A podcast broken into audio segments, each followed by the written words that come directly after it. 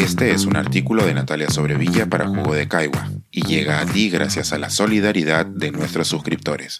Si aún no te has suscrito, puedes hacerlo en www.jugodecaigua.pe. ¿Crisis? ¿Cuál crisis?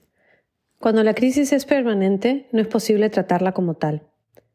Esta semana el presidente se presentó ante la prensa nacional e internacional en una serie de entrevistas y las reacciones verdaderamente no sorprendieron a nadie.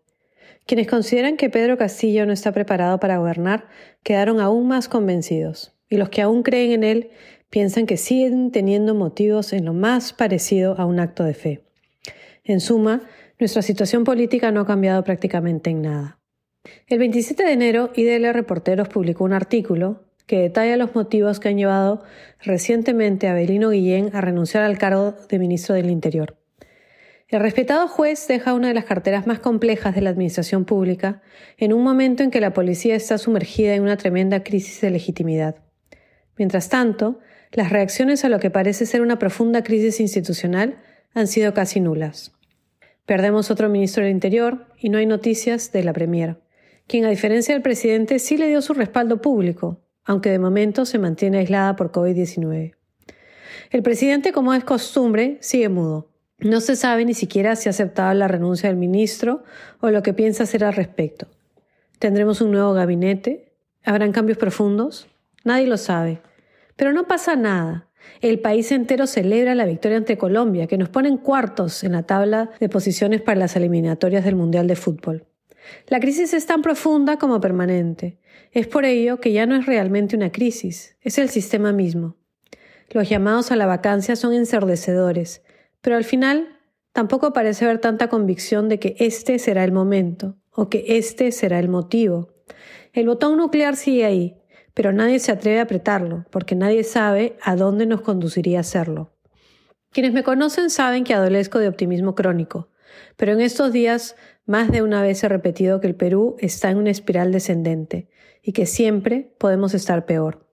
Hoy, en la reunión editorial de Jugo de Caigua, me instaron a infundir esperanzas compartiendo en qué momento de la historia del Perú las salidas institucionales nos habían funcionado o hasta dónde se podía retroceder para encontrar el origen de esta crisis. Mi respuesta fue tajante. En el Perú estamos constantemente buscando una institucionalidad sin mucha posibilidad de encontrarla, y lo que llamamos crisis simplemente es la forma en que funciona el sistema.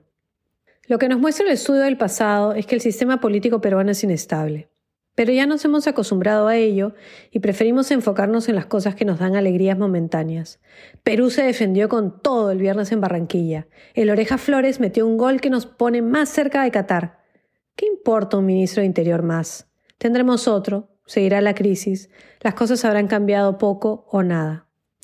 Yo misma pensaba que hoy hubiera preferido escribir sobre la llegada del nuevo año lunar chino este martes primero de febrero.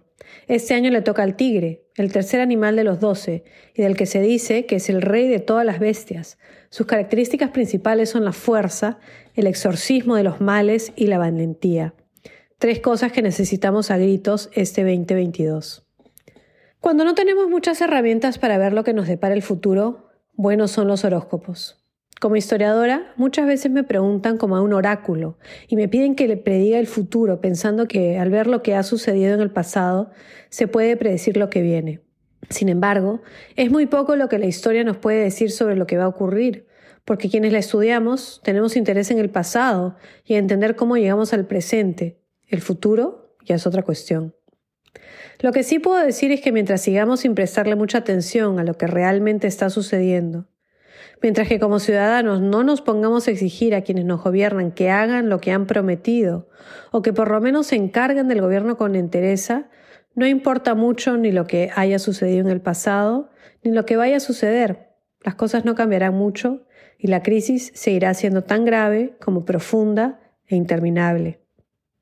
Tenemos elecciones a gobernadores y alcaldes en ocho meses. ¿Qué estamos haciendo para asegurarnos de tener mejores representantes? ¿Qué estamos haciendo como ciudadanos para pedirle al presidente y al Congreso que nos rindan cuentas? Esta crisis sistémica no se soluciona desde el Estado o desde el poder, sino cuando realmente nos involucremos como ciudadanos, por difícil que sea mantener la atención en lo que está sucediendo. Este es un artículo de Natalia Sobrevilla para Jugo de Caigua y llega a ti gracias a la solidaridad de nuestros suscriptores. Si aún no te has suscrito, puedes hacerlo en www.jugodecaigua.pe.